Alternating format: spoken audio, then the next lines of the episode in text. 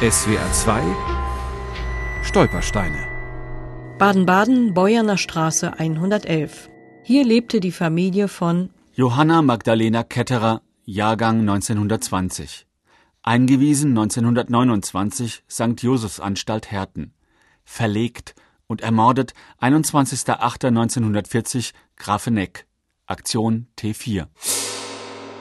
Es tut uns leid, Ihnen mitteilen zu müssen, dass die Patientin Fräulein Johanna Magdalena Ketterer am 11. September 1940 unerwartet an akutem Schwächezustand gestorben ist. Bei der Art ihres Leidens ist ihr Tod nur als Erlösung für sie anzusehen. Johanna Ketterer war in Baden-Baden mit einer geistigen Behinderung zur Welt gekommen. Mit acht Jahren kam sie in das St. Josefsheim in Herten bei Lörrach.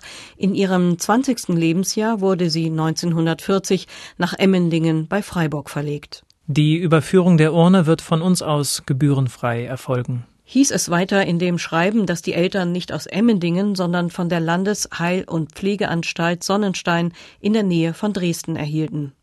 Wie konnte Johanna aus dem tiefsten Süden Deutschlands nach Sachsen geraten? Dem Stiefvater waren schon vor dieser Mitteilung Zweifel gekommen und er hatte Auskunft gefordert. Wir erhielten am 22.08.1940 auf unsere Anfrage hin von der Heil- und Pflegeanstalt Emmendingen eine Karte, wonach unser Kind Johanna Ketterer von Emmendingen aus in eine andere Anstalt verlegt wurde. Der Arzt der Anstalt in Emmendingen teilt uns wörtlich mit, dass ihm nicht bekannt wäre, wohin unser Kind kam.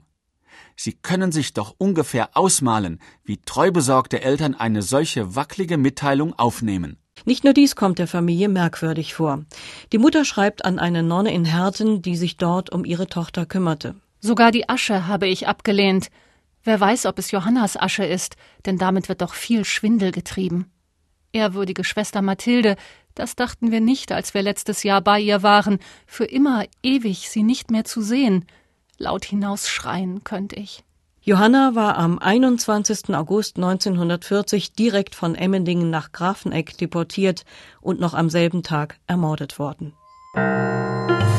SWR 2 Stolpersteine.